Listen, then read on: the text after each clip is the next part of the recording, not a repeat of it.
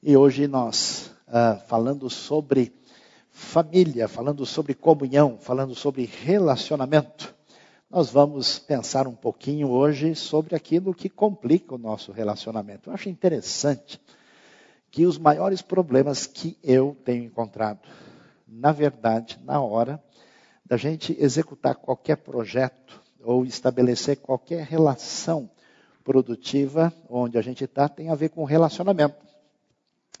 Tudo está indo muito bem, até num time, ah, numa equipe, ah, num projeto, alguém fala, ah, mas o fulano lá é muito estranho. Ah, o sujeito é meio esquisito. E até a gente fala, o sujeito parece que não sei. Essa é a frase que mais define né, a relação de oposição. Então vamos ver como é que essas coisas são tratadas na Escritura. Hoje vamos pensar vencer o conflito só com amor infinito. Você sabe que para pegar fogo a coisa é rápida, né? A gente, para construir alguma coisa, demora e qualquer cara feio, o sujeito quebra um bom contato promissor aí durante 10, 15 anos. Até tenho gente, conheço gente que se dá mal no, nos negócios, uh, no trabalho empresarial, uh, no emprego, só porque a pessoa faz questão de ser antipática. Então vamos ver o que, que a gente pode aprender da palavra de Deus. Hoje vamos pensar no amor subversivo que surge no Novo Testamento contra todo tipo de oposição e relacionamento prejudicado, como nós vamos no livro de Filemão. Filemão, não sei se você se lembra, é um livro muito pequeno do Novo Testamento. Na verdade, uma carta limitada que a gente nem eh, lembra praticamente e faz parte de um conjunto de cartas que a gente pode dizer tem a ver com a segunda fase das cartas de Paulo.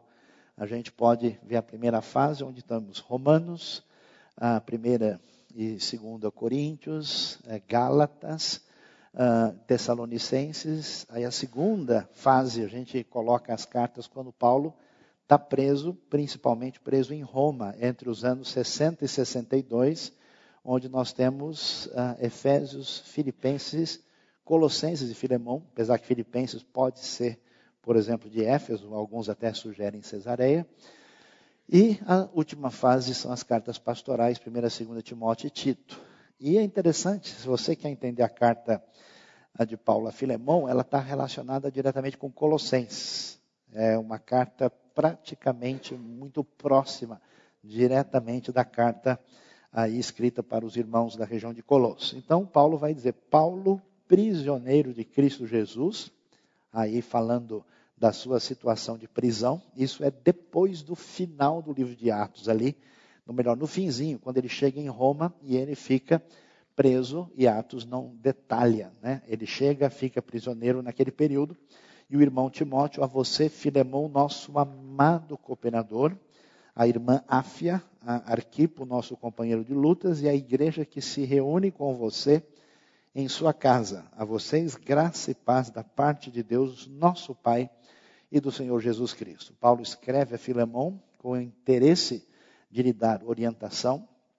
Filemão é um indivíduo, isso é interessante, porque você não tem praticamente cartas do Novo Testamento mandado para um indivíduo, só para comunidades. Então, essa carta, ela é ressaltada, e é uma carta tão importante que ela foi recebida na comunidade cristã primeira, se reconheceu nela a sua inspiração pelo Espírito Santo, que faz parte dos 27 livros do Novo Testamento, do cânon da nossa Bíblia. Então veja que coisa extraordinária uh, Filemon, juntamente com as irmãs e os irmãos mencionados aí, Áfia e Arquipo, e a igreja que está reunida na casa deles. Lembre-se que o Novo Testamento tem uma ideia diferente do que a gente tem hoje. Né? Hoje a gente pensa em igreja, pensa em templo, pensa em instituição.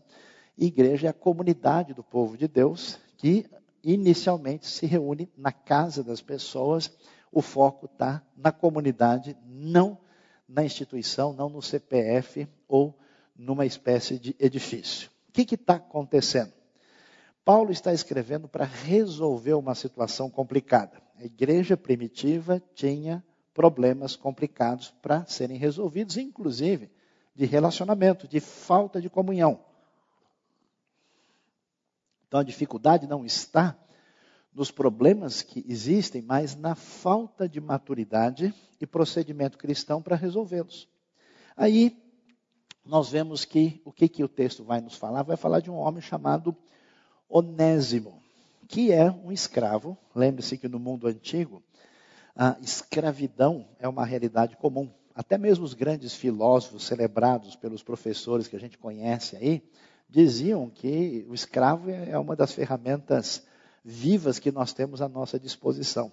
A maldade do mundo antigo era tão impressionante que até quando o imperador queria saber, por exemplo, como é que um veneno era letal, chamava um escravo, dava para ver qual era o efeito e via o que acontecia. A escravidão desapareceu, diminuiu muito ah, no período da influência das ideias cristãs e adivinhe, ao contrário do que a gente estudou na escola, voltou com força exatamente no século XV e XVI, quando a influência humanista cresceu e por isso nós temos a história do Brasil, o mercantilismo com tanta escravidão e hoje está com uma força incrível. Milhões de pessoas são escravas no mundo. Onésimo é um escravo e que uh, foge do seu patrão, que é Filemão, que conhece a mensagem do Evangelho. Filemão é um cristão, alguém que conheceu uh, Jesus, e ele tinha esse escravo vivendo na sociedade da sua época que foge. E, claro, ele vai fugir para onde? Para o lugar para onde um escravo pode fugir e conseguir ficar meio que escondido na multidão. Foge para a cidade mais populosa, foge para Roma antiga, onde uh, ele pode estar no meio de um milhão a um milhão e meio de pessoas nessa cidade grande e ali conseguir de alguma maneira driblar a situação e ter o uso da sua liberdade restrita.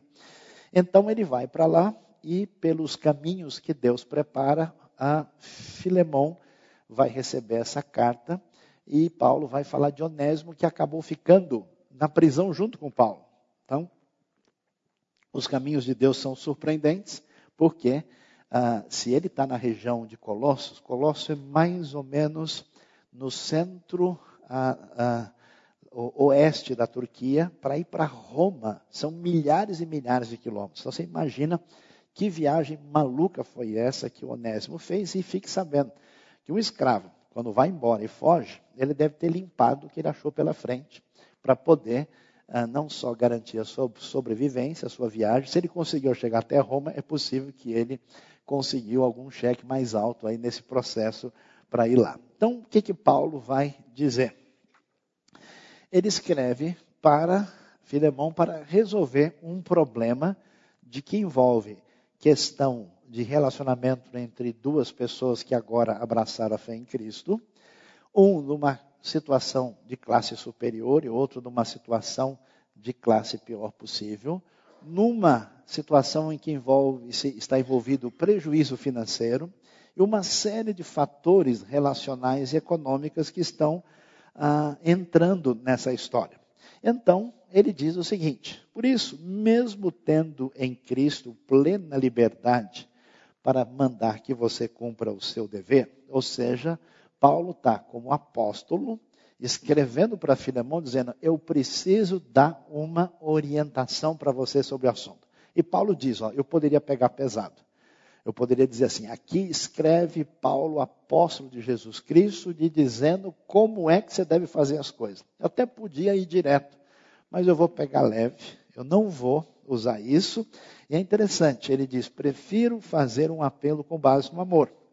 Eu, Paulo, já velho, porque nós estamos já numa fase adiantada da vida de Paulo, entre os anos 60 e 62, ele começa as suas viagens missionárias no ano 46, então temos mais ou menos 15 anos depois que ele começa a sua primeira viagem em Atos capítulo 13. Então Paulo já se converte a Cristo numa idade mais já amadura, amadurecida, né? Então você vê um Paulo aí que já está caminhando para os seus 50 anos de idade nesse contexto, mais de 50 anos de idade, nesse contexto ah, aí do primeiro século.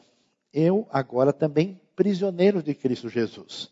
Apelo em favor de meu filho Onésimo. Olha que coisa, né? Imagina o Filemão recebendo a carta, né? O cara é um bandido, surrupiou uma boa parte das coisas, desapareceu. Agora o Paulo vem com essa de meu filho. Que negócio é esse? Que gerei enquanto estava preso. Ou seja, Paulo prega e ah, Onésimo recebe o evangelho na cadeia. ele antes lhe era inútil. A palavra onésimo faz um trocadilho com útil e inútil. Por isso, Paulo usa com esse propósito, mas agora é útil, tanto para você quanto para mim. E aí, eu fico imaginando quanto tempo, né? Quando você tenta convencer fazer alguma pessoa a fazer uma coisa que ela não quer, é difícil, né? As evasivas, as respostas assim meio esquisitas. Eh, você fala uma coisa, a pessoa responde outra, ou a pessoa não responde, fica olhando para você, você fica olhando, orando para que Deus tenha misericórdia, não sabe o que vai acontecer. Imagine ah, o nível da conversa, né? Para Paulo sentar com Onésimo, dizendo: olha, volta lá e conversa com o nosso amigo Filemão, porque vai dar tudo certo, né? Onésimo tem distância para percorrer, tem dúvida terrível em relação ao que vai acontecer, e Paulo diz: mando de volta a você e forte, como se fosse o meu próprio coração. Gostaria de mantê-lo comigo para que me ajudasse em seu lugar. Olha o envolvimento relacional profundo, enquanto estou preso por causa do Evangelho. Mas não quis fazer nada sem a sua permissão.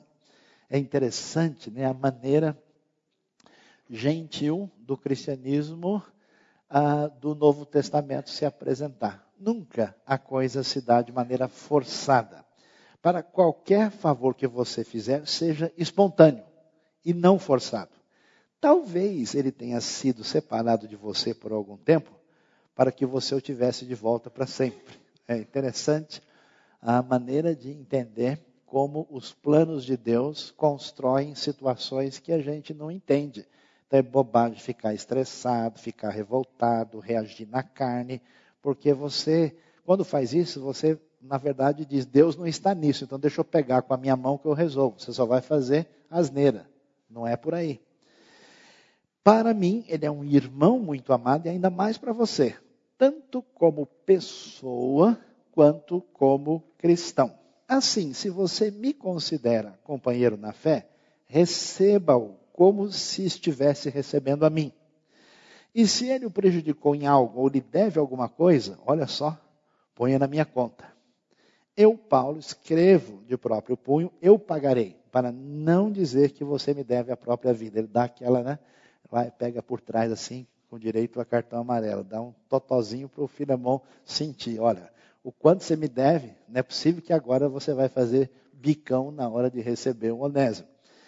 Sim, irmão, eu gostaria de receber de você algum benefício por estarmos no Senhor. Reanime o meu coração em Cristo. Escrevo-lhe certo de que você me obedecerá, sabendo que fará ainda mais do que lhe peço. Né? Então, Paulo morde e depois assopra. Né? Ele dá a dentada, dá a futucada e depois passa a xilocaína. Ele age da maneira assim, devidamente equilibrada. Além disso, prepare-me um aposento. Estou chegando porque graças às suas orações espero poder ser restituído a vocês água no feijão, meu amigo Filemão, porque vai chegando o Paulão.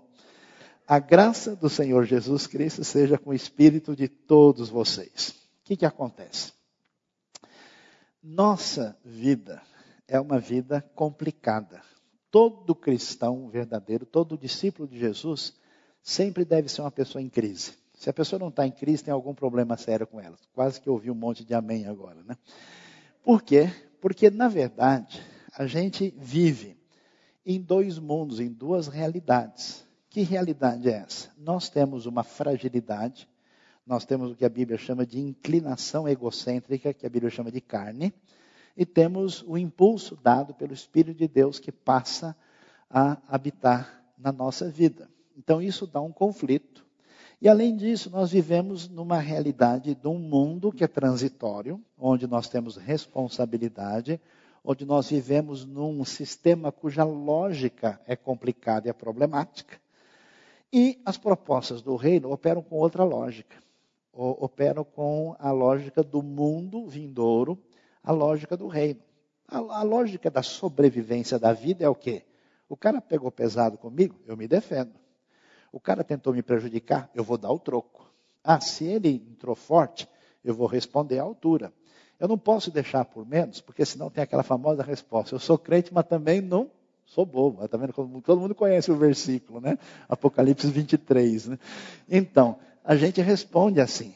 E por isso a situação é complicada, porque a gente acaba nessa vivência desse mundo onde as coisas operam com um padrão, ah, tendo a proposta do reino que deve fazer parte da nossa vida. Então, o conflito das nossas intenções aparece e o conflito das lógicas definidas. Ou eu vou agir né, de acordo com a proposta de Jesus, ou dessa vez eu vou pedir licença e vou resolver a coisa no braço. Né? Eu sou crente, mas meu braço não é crente, não. Ele vai resolver isso depois, a gente converte ele mais tarde. Então, essa situação é difícil. Por isso, qual que é a proposta que todo mundo tem? A proposta ela é basicamente uh, egocêntrica.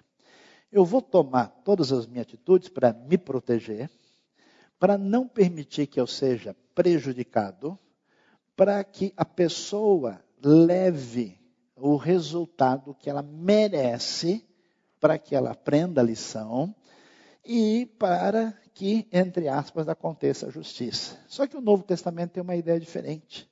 E aí que é um desafio. Ainda dá tempo dos irmãos irem embora sem ouvir o resto da mensagem, para você poder se proteger. A ideia proposta no Novo Testamento, e não só no Sermão do Monte, e não só nas palavras de Jesus, mas a proposta definida aqui por Paulo na prática, no mundo pagão, nesse mundo romano, nesse mundo onde está claro que quem tem a força, tem o poder, quem tem o domínio, quem faz as verdadeiras amizades, quem constrói na direção do poder, vai ter eh, bons resultados, uh, que a gente não pode uh, perder o caminho, e o Novo Testamento vai dar uma proposta maluca, que se alguém tem sintonia com os ensinos de Jesus, essa pessoa precisa abrir mão dos paradigmas desse mundo. Aceitar, muitas vezes, levar o prejuízo e abrir mão dos seus direitos, que é um negócio muito estranho para nós.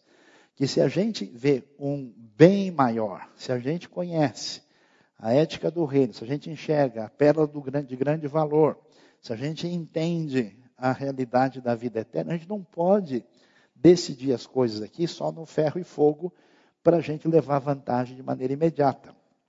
Então, essa mudança de enfoque, de a gente operar num sistema ou em outro, é que é um desafio para nós. E aí, como é que Paulo mostra isso na prática? Nós temos uma situação difícil. Um sistema injusto, uma escravidão, uma coisa afrontosa. O imperador de Roma se diz divino. Politicamente, isso é um absurdo. Ele nega ah, claramente o direito do verdadeiro rei, o Messias, poder ser rei. Né? Você pega o livro do Apocalipse que diz que agora os reinos desse mundo passaram a ser do Senhor e do seu Cristo. Romano lendo isso fala, não, esse pessoal é complicado. Né? Os romanos não gostavam dos judeus, porque os judeus não se submetiam à religião imperial e tinham princípios que eles entendiam que prejudicavam o seu domínio e não, de, não gostavam dos descendentes espirituais dos judeus, que era essa comunidade desse rabino Jesus, que tinha comportamento semelhante e estava espalhando agora em todo o reino. Então eles tinham uma dificuldade terrível com isso. E aí você tem esse sistema cruel separando duas pessoas gentílicas do mundo pagão, que são alcançadas por essa graça, por esse evangelho, e a pergunta agora, vamos ver se isso funciona é muito interessante, ainda mais num dia como hoje, né? Que a gente coloca a esperança em que o mundo realmente seja melhor apenas por uma atuação política. O Novo Testamento não acredita que mudança sistemática signifique uma mudança única e fundamental na realidade da vida das pessoas. Então, Paulo, quando vai agir, ele vai fazer o que? A mentalidade do direito de hoje não quer que a gente faça. Chama-se envolvimento pessoal. Ó, é o seguinte, eu não vou me meter, eu não quero saber de nada, né? Uh, o Filemon é crescido, ele já sabe, né? Eu vou dar um toque para o Onésimo lá, mas eles é que se resolvam. Paulo não vai fazer isso. Isso não quer dizer que a gente deve confundir isso com ser enxerido, né? Amanhã você bate no vizinho, ó, vim aqui resolver seus problemas. A coisa não é essa. Você tem um problema objetivo que chegou às mãos de Paulo. E ele tem possibilidade. Você nunca vai tentar forçar uma pessoa a seguir um conselho que ela não quer seguir.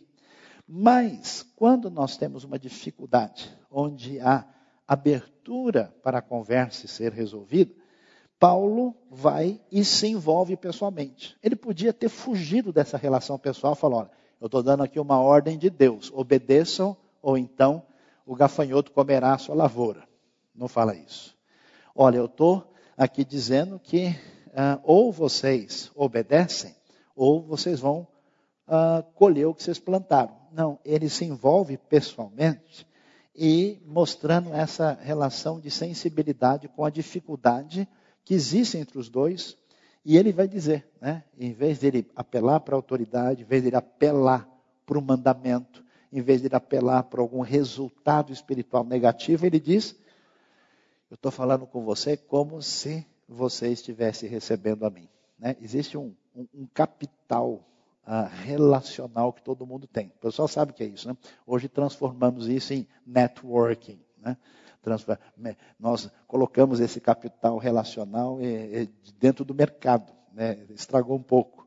Mas a ideia é que as nossas relações, que são importantes em relação à vida, Paulo coloca em cima da mesa. Ele podia dizer, podia se queimar com Filemão, mas apóstolo Paulo, logo você, o Senhor, você não conhece esse cara. Ele trabalhou comigo muitos anos. Você é maluco. Pôr a mão no fogo por ele é loucura. Paulo não quer saber. Ele tem interesse na solução do problema, então ele se envolve e coloca as coisas dessa maneira. É muito valioso a gente entender o que está acontecendo na compreensão da realidade. Como é que a gente faz para destruir uma pessoa? Como é que a gente faz para isolar uma pessoa? Para acabar com ela? A gente precisa colocar nela um rótulo. Ah, esse cara é desse time. Ah, esse cara é desse partido político. Ah, esse sujeito é daquela denominação. Ah, esse fulano é isso. Então, são mecanismos psicológicos perversos que a gente usa para dar licença a nós mesmos para odiar alguém, para rejeitar, para execrar e para ofender e partir para uma relação de ruptura proibitiva no cristianismo primitivo do Novo Testamento. Então existe aí, né? A gente está acostumado com uma ideia complicada, né? De que hoje nós estamos mais evoluídos, né? No mundo antigo era assim, o pessoal era primitivo, atrasado. Agora não, nós temos pessoas que estudaram, eles fazem pós-graduação, eles têm conhecimento, eles jogam os melhores joguinhos, né? Eles fazem uma série de coisas. E, na verdade, a gente não tem nenhuma evolução humana. É impressionante. Se a gente, se a gente puder olhar, isso é surpreendente. Os documentos escritos no mundo antigo, no mundo medieval, na modernidade, no mundo muito recente, em culturas diferentes, os problemas humanos fundamentais aparece da mesma maneira. Não existe uma mudança significativa no ser humano em si. Então, que, que a gente percebe aqui? Em vez de Onésimo ser visto como escravo, como um serviçal, como qualquer coisa, esses rótulos são ah, tirados para a gente observar enxergar quem é o ser humano. Isso é interessante. Às vezes eh, a gente até se pensa numa pessoa que é. Esses dias eu estava vendo um documentário de um criminoso de altíssima periculosidade que matou um monte de pessoas e até praticou canibalismo numa cela de segurança máxima na Rússia. Eu vi né, a maneira como ele comentava os seus crimes na entrevista, fiquei impressionado e fiquei pensando, puxa, aí está um ser humano do jeito que é um, um nenê que a gente vê sorrindo aí uh, no nosso relacionamento próximo. O que, que aconteceu? Essa pessoa permanece sendo uma pessoa humana com toda a sua decadência, fragilidade, pecado e maldade. Então, o mecanismo é enxergar o ser humano por trás da situação, que precisa de, de ajuda, de salve os humanos, salve os humanos, né? Então, Paulo mostra como é que a gente lida com isso. Porque quando a gente quer brigar com uma pessoa, a gente caminha na direção de diabolizá-la. Isso acontece na história dos crimes religiosos, isso é história de toda perseguição legitimada da história humana. Você transforma o diferente em inimigo, você arruma um jeito de justificar a sua atrocidade. E olha que coisa interessante. Paulo não só trabalha envolvendo-se pessoalmente, não só ele, vamos dizer assim, reumaniza o escravo onésimo que é mercadoria nesse mundo, e diz, ó, não mais como escravo, mas acima de escravo, como irmão amado. Isso é uma loucura. Chamar uma pessoa de irmão, que a gente acha tão normal, né? na, na realidade brasileira, inclusive, a nossa cultura tão fraternal, a gente chega na rua aí e fala, ô irmão, tudo bem aí? Né? Você chama o sujeito que você acabou de ver de irmão. Isso é influência da tradição cristã. Mas, aqui, uma loucura. Quem vai chamar o indivíduo de irmão e irmão amado? Isso é uma revolução social sem tamanho. Olha que coisa. Para mim, ele é um irmão muito amado, e ainda mais para você, porque agora dois elementos aparecem aqui. A teologia da criação, vocês são feitos pelo mesmo Deus. Em Adão, em última instância, todo mundo é irmão. Gostei muito de uma frase que eu vi: toda guerra sempre será uma guerra civil, porque, afinal de contas, no fundo, todos somos irmãos em alguma medida. E como agora, pela teologia a, da fé, porque ele é mais ainda do que simplesmente irmão, mas ele é uh, irmão em Cristo, ele é alguém amado como pessoa e como cristão. Por isso, antes de você ficar muito aborrecido com alguém, pensar em prejudicar uma pessoa, pensar em falar mal de alguém, pensar em abrir espaço no coração para ter qualquer tipo de ódio, ressentimento, entrar numa situação de beligerância infantil contra qualquer pessoa, não gaste a sua energia fazendo isso, é bobagem, isso é pecado. Isso não está certo. Portanto, ele é amado como pessoa, nem cristão. É interessante. Se Paulo está certo, se Paulo dá cara para bater, se Paulo se desgasta com isso, o que, que é para a gente esperar? Que Paulo diga, Filemão, então, já expliquei, não expliquei? Não vou falar a segunda vez. Entendeu ou não entendeu? Eu não vou perder tempo para quem não aprende direito. Então, Filemão, agora tem duas opções. Ou você faz ou você faz. É interessante como é que a gente lida com a situação. Eu conheço gente que entra para apartar uma briga, cria duas. Tenta que entra para ajudar e consegue arrumar briga com os dois, né? E arruma confusão e duplica, porque a pessoa é um desastrado do Senhor. Né? Ele derruba o que estava em pé. O que sobrou, ele consegue derrubar. Então, como é que a gente faz isso? Respeitando as pessoas. Quando você respeita alguém, quando você trata uma pessoa com dignidade, a pessoa reage da maneira adequada. Então, é muito importante. Olha só, Paulo tem toda a razão do mundo para dar a orientação como apóstolo. Ele faz questão de escrever para o Filemão o quê? mas não quis fazer nada sem a sua permissão. Então, Filemão, olha, se não for por convicção, se não for de dentro para fora, não vale. Isso é coisa espetacular na fé cristã. A coisa precisa ser autêntica. Ninguém quer criar um mecanismo de definir robôs. Né? E, e, e, às vezes até eu vejo gente que vem brigar, não, mas você saiu, precisava fazer isso, e mandar e dizer. Eu falei, mas Jesus nunca fez isso de chegar nas pessoas e tentar botar um cabresto nelas. Porque se é feito de fora para dentro, obrigatório, não vale. É uma coisa que não faz o mínimo sentido. Ele diz, sem a sua permissão, não. Para que qualquer favor que você fizer, olha que bonito, seja espontâneo e não forçado. Porque aquilo que tem a ver com o reino de Deus vem do coração de Deus e atinge a nossa vida. Então, tudo que é na base do braço de ferro não vai chegar no resultado que Deus deseja. Por isso, num processo desse, nunca force nem obrigue, porque a coisa não é assim. Você pede a pessoa e pensa no resultado independente da pessoa, isso não dá certo. E seja coerente. Pimenta no olho do outro não arde, né? mas quando é no olho da gente é diferente. Para não dizer que você me deve a própria vida. Aí Paulo dá um aperto no Filemão, dizendo o seguinte: Filemão, vamos ser legal? Agora eu quero dizer para você, cara, não faz, não, não, não vá sair da reta, não vá escorregar pelo acostamento numa hora tão importante como essa, porque veja como é que eu fui com você, como é que eu agi com você.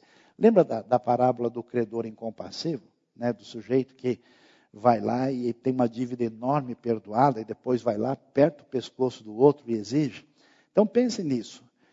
Como você é duro com as pessoas ou com algumas pessoas, perde a sua misericórdia, bate pesado, atinge com julgamento, age com preconceito, com discriminação, Imagine se Deus usasse 30% do que você usou com a pior pessoa com você. Então é complicado. Às vezes eu acho que a comunidade evangélica até se torna doente na maneira de tentar lidar com o erro. O erro é erro e nunca deve ser confundido com o que é certo. Mas na hora que acontece o erro, nossa postura sempre deve ser de hospital. Vamos trabalhar para recuperar. A gente às vezes é tomado de uma revolta estranha tão grande que a gente mais está interessado em bater na pessoa do que em tentar salvar a pessoa. Ah, você entrou no mar na hora errada, agora afogue. Nunca deve ser esse tipo de atitude.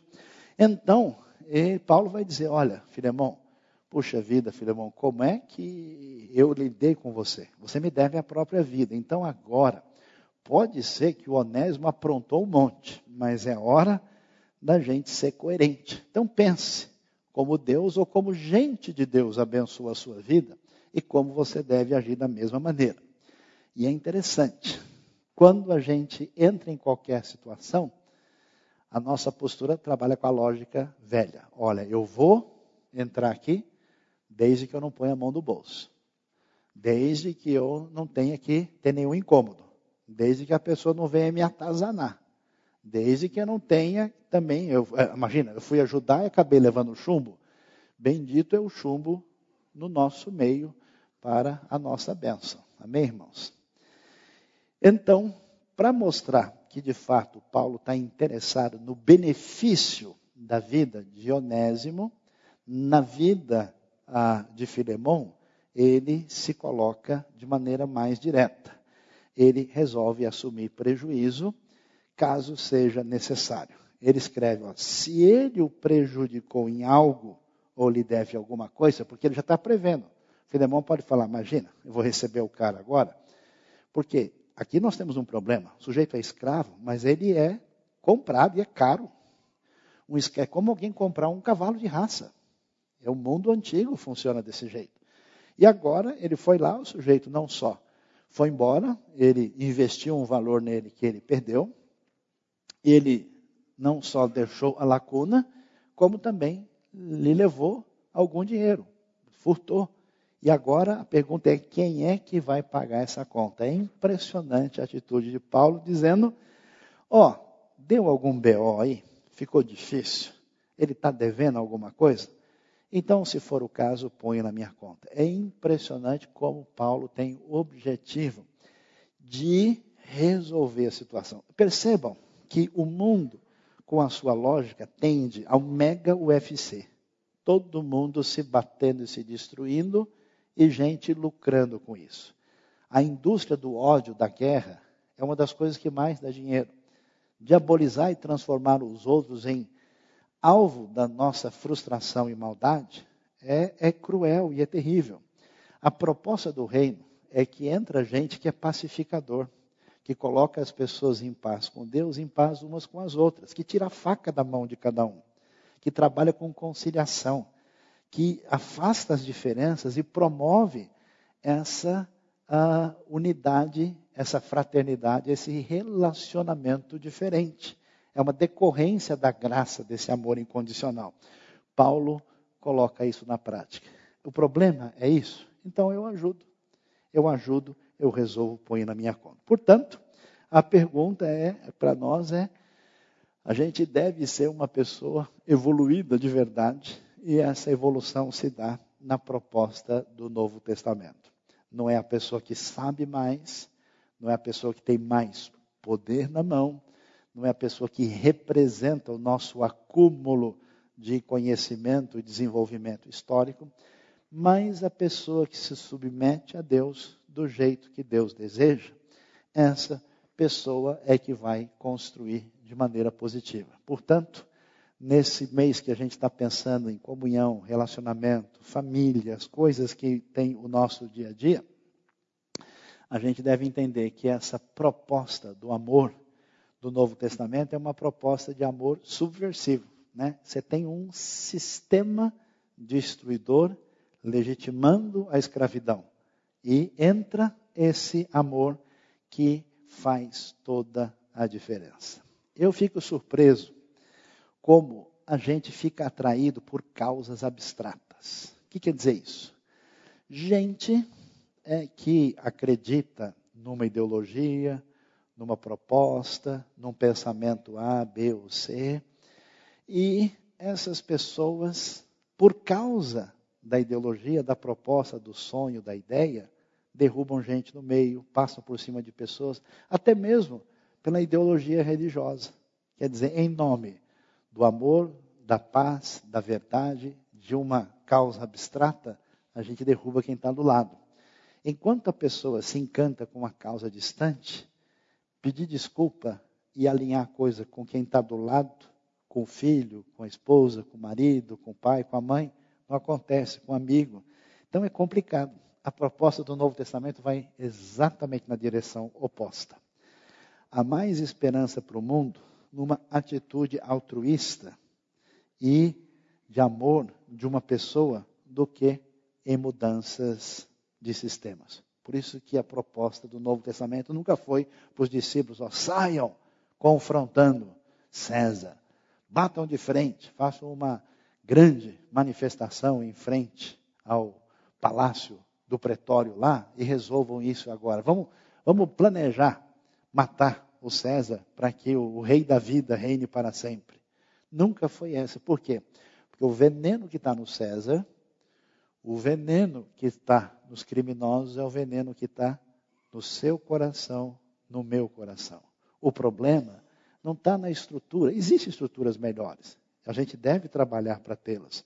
Mas isso não resolve. O problema está na direção interna, que se não for aplacada, redirecionada e mudada pela proposta existente no Evangelho, a gente não chega em lugar nenhum. Então, na sua vida, na sua vida pessoal, em quem ofendeu você, em quem pisou na bola, em quem você permitiu que crescesse uma amargura venenosa, livre-se disso hoje e entenda que essa é a proposta do reino para nós. Deus abençoe a nossa vida, abençoe o nosso coração nesse momento.